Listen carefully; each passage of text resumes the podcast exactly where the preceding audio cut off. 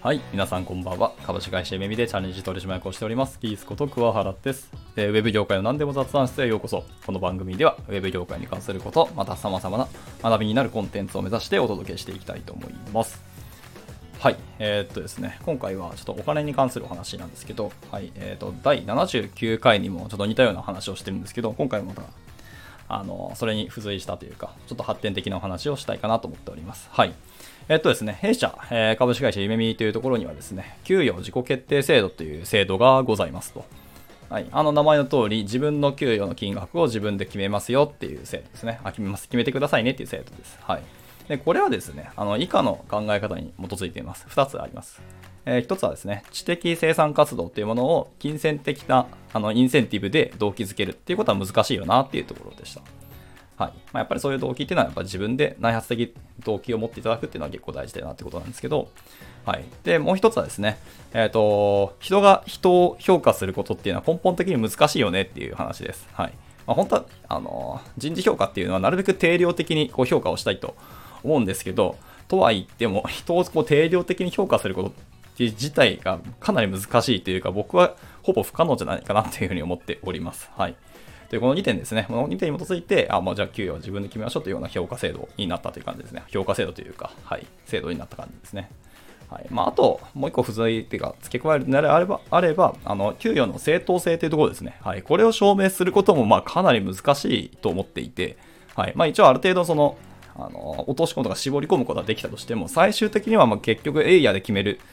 面は大きいのかなと思っております。はい。まあ、ちょっと、僕が知らないだけで、あの、うちはしっかりその辺も全部数値化を落とし込んで、いや、やってますよっていう、まあ、会社もあるかもしれないですけどね。はい。まあ、一応私の観測した感じだと、まあ、どどっかしらでエイヤ面はやっぱあるなと思っていますという感じですね。はい。で、えっと、ちょっと一点余談ですけど、まあ、弊社の中にはその給与系のお話の中で、えっと、絆制度っていうものもあります。はい。まあ、あの、生活不安解消制度っていうのが、まあ、あの、日本語の名前なんですけど、はい。えっ、ー、と、これはですね、家庭の事情とかですかね、あの、そういう緊急性とか、まあ、いろんな事情があって、えっ、ー、と、給与の金額を上げたいということと、その場合は、あの、それは加味して OK ですよっていう風な制度になりますね。はい。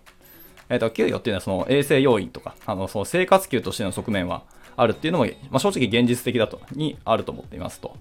で、従ってですね、それに、えー、それぞれにその個人の生活に必要な給与を設定可能にするっていうのは結構いい話だと思ってて、まあ、弊社はそれをあの絆制度っていう名前であの制度にしたっていう感じですね。はい。まあ、ただしですね、これの欠点というか問題はですね、あのー、生活水準ベースの、まあ、給与でいきますと、まあ、その、金額におけるですね、市場価値であったりとか、あの、まあ、その社内のポジションですよね。そう職位においてこの金額ぐらいだよね、みたいな、ある程度のテーブル的なものはその参考にあるんですけど、まあ、それとのギャップはやっぱ発生すると思いますね。はい。まあ、そうすると、あの、どうしようかっていう、まあ、別問題が発生するんですけど、まあ、それに対のいろんな、ま、方針とか、あの、規定はされていますと、弊社の中にも。はい。で、まあ、それについてちょっと話し始めたら、長くなってしまいますので、はい、今回ちょっとそれに関しては、あの概要欄にあのリンク一つだけ参考なもの載せておきますので、あの後ほど見ていただければなと思います。はい。ではちょっと緩和球大として、あの本題に戻るんですけど、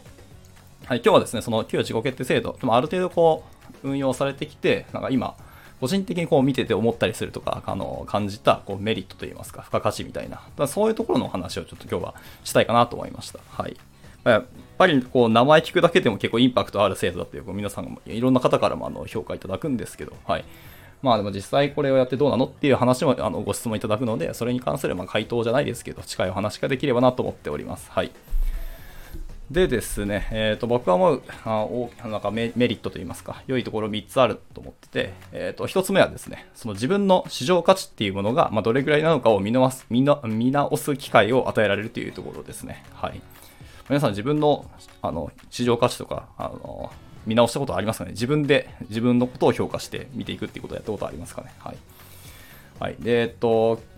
なんでこの話をしたかっていうと、あの結構陥りがちと言いますか、皆さん思い込んでしまうものとして、給与イコール自分の価値っていうふうにあの思ってしまう人って結構多いと思うんですけど、本当にそうなのかっていうところはやっぱりあの疑問に思うべきなところだと僕は思ってて、はいまあ、そういう思い込みからの脱却ができるなっていうのがこのかあの制度の一ついいことところだなと思いました。はいやっぱその自分の価値とか評価っていうのを自分自分自身でその客観的に見るっていうのが結構大事で、まあ、会社がこう見るとか、他の人がこう見るとかいっぱいあると思いますけど、自分で客観的に見るって結構大事だと思っています。はい。自分の価値イコールその金額っていう本当にそうかっていうのはね、あの改めて疑問になって、あの改めて自分ってこういうことをやってますよねとか、こういう価値があるよねっていう、まあ、いろんな多角的視点を見ていくとは全然いいと思ってます。そうすると今の金額とかあの給与っていうのが自分の価値とはやっぱりズレがあるんじゃないのっていう話はでもできると思いますのでね。はい。で、あとはその自分のスキルの棚卸しができるっていうのも結構大きいと思いますね。その、あの、客観的に自分を見る中でですけど。自分こういう能力ありますとか、実はこういうコミットとか、あの自分がこういう頑張ってる姿とか、頑張ってる姿勢ですかね、それに付随したあの、まあ、関係したものからあのいろんな価値を生み出してますよっていう話は実は出てくると思ったりしてまして、はい、そういう棚卸しができると思うので、はい。あのー、客観的に自分を見るっていうのは結構いいことだと思います。今そういう機会を、あのー、なかなか社会人になると、そういう、なんですかね、他者から得られることあったとしても、自分でやる機会って結構少ないんじゃないかと思ってますのでね、これをやるって結構いいと思います。はい。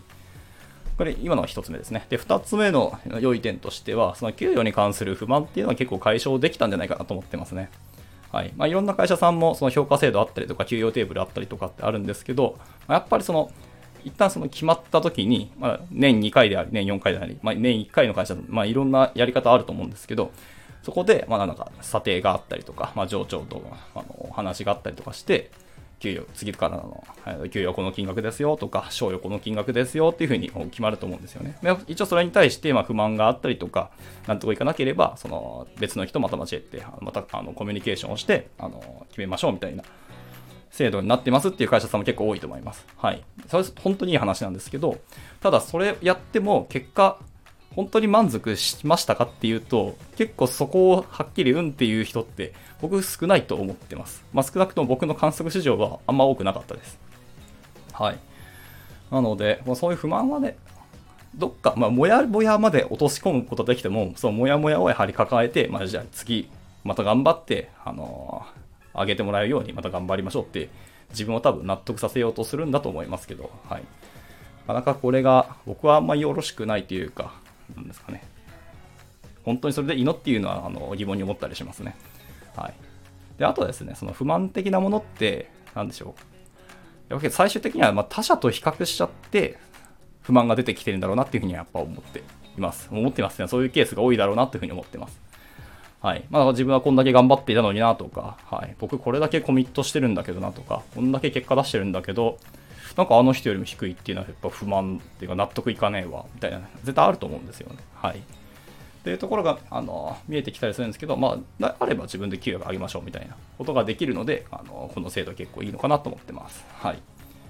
で、あと3点目ですね、この制度の良いところ。3点目は、その給与改定に向けた、その自分自身の価値とか評価に関してコミュニケーションが発生するというか、自分からコミュニケーションを取りに行くっていうことが、あの、いいお話かなと思ってますね。まあ、あの、給与改定したいなって時に、まあ、自分自身で、いや、自分はこれぐらいの金額が妥当だろうっていうふうに答えがもう最初から出てる人っていうのは、あの何も問題なく、あの、すでに多分給与を上げていると思います。はい。で、それは別に良くて、そうじゃない人っていうのは自分自身じゃない、えー、と外にですね、答えを求めるというか、はい。外部の人からに、あの答えを見つけようと、あの、行くと思いますね。その時に他者とコミュニケーションは絶対発生すると思うんですよ。で、それによって、あの、いろんなフィードバックが得られると思ってます。はい。これが大きいんですよね。はい。なんですかね。他者が実はこんなコミットをしてますとか、あの、こんな努力をしていたんだよっていうのが結構見えてくる可能性は大いにあると思ってます。はい。周りはですね、こんなに成長してたんだよとか、自分、自己投資して自分の自己実技に対してこれだけ頑張ってますよとか、こんなアウトプットもしてるんだっていうのがこう、見えてくることで、あ、自分はもっとまだまだ頑張れるじゃんとか、自分もっと伸ばさなきゃいけないとこいっぱいあるぞっていうふうにこう見えてくるものあると思いますし、それによってモチベーションも結構アップすると思うんですよね。はい。ってなった時に、こうなんか自分の金額とかっていうのも結構見えてきたり、なんか納得性がいくところに落とし込めるんじゃないかなと、はい、思ったりしています。で、また逆に他者が私に対してこんな評価をしてたとか、自分がこういうとこ苦手であり、ここ弱いと思ってたんだけど、いや、実はそう思ってないよとか、僕の中では当たり前だなと思ってることが他の人にとってはこれすごいですねっていうことになったりとか、そういうね、フィードバックがたくさん得られると思うんですよね。これによって、また自分の、なんですか、価値判断というか評価っていうのが変わってくると思うんですよね。はい。ここがまた大きいなと思ってます。はい。ユーザー3点ですね。この辺が僕この制度に関して良かった、本当に良いなと思っている、こう付加価値だと思っているので、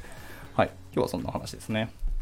という感じで、まあいろいろメリットあったんで、この制度僕は結構好きですね。で、またその参考までにですけど、あの、その弊社の給与自己決定制度に関するあの Notionページとかも、あの、すでに公開されてますので、それ、あの、概要欄に載せておきます。はい。もし、あの、参考までにご興味ある方は見ていただければと思います。あの、先ほどの絆制度に関する、あの、リンクも概要欄に載せておきますね。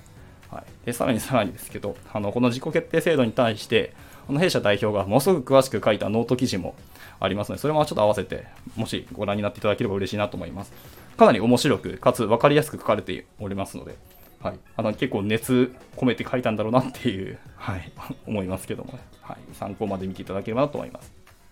ただまああの、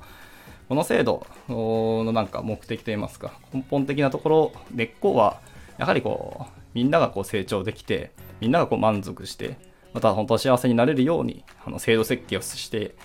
いるんだろうなっていうことが結構感じられましたね、僕自身も。っていうところが本当大きく、やっぱこの制度いいなというふうに思っております。なんかまあ参考に